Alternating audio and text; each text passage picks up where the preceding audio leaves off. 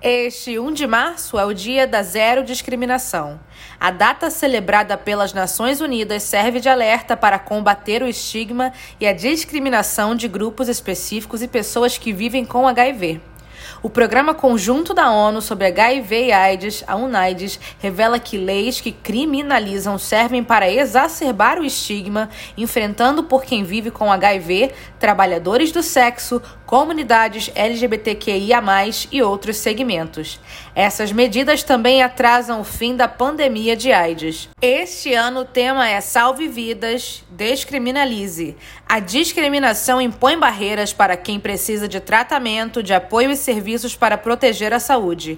Em 2021, o mundo estabeleceu metas para a reforma de leis que criminalizavam os grupos-alvo. O compromisso dos países é reduzir até 2025 o grupo de nações com essas leis em menos de 10% do total global. Da ONU News em Nova York, Pauline Batista.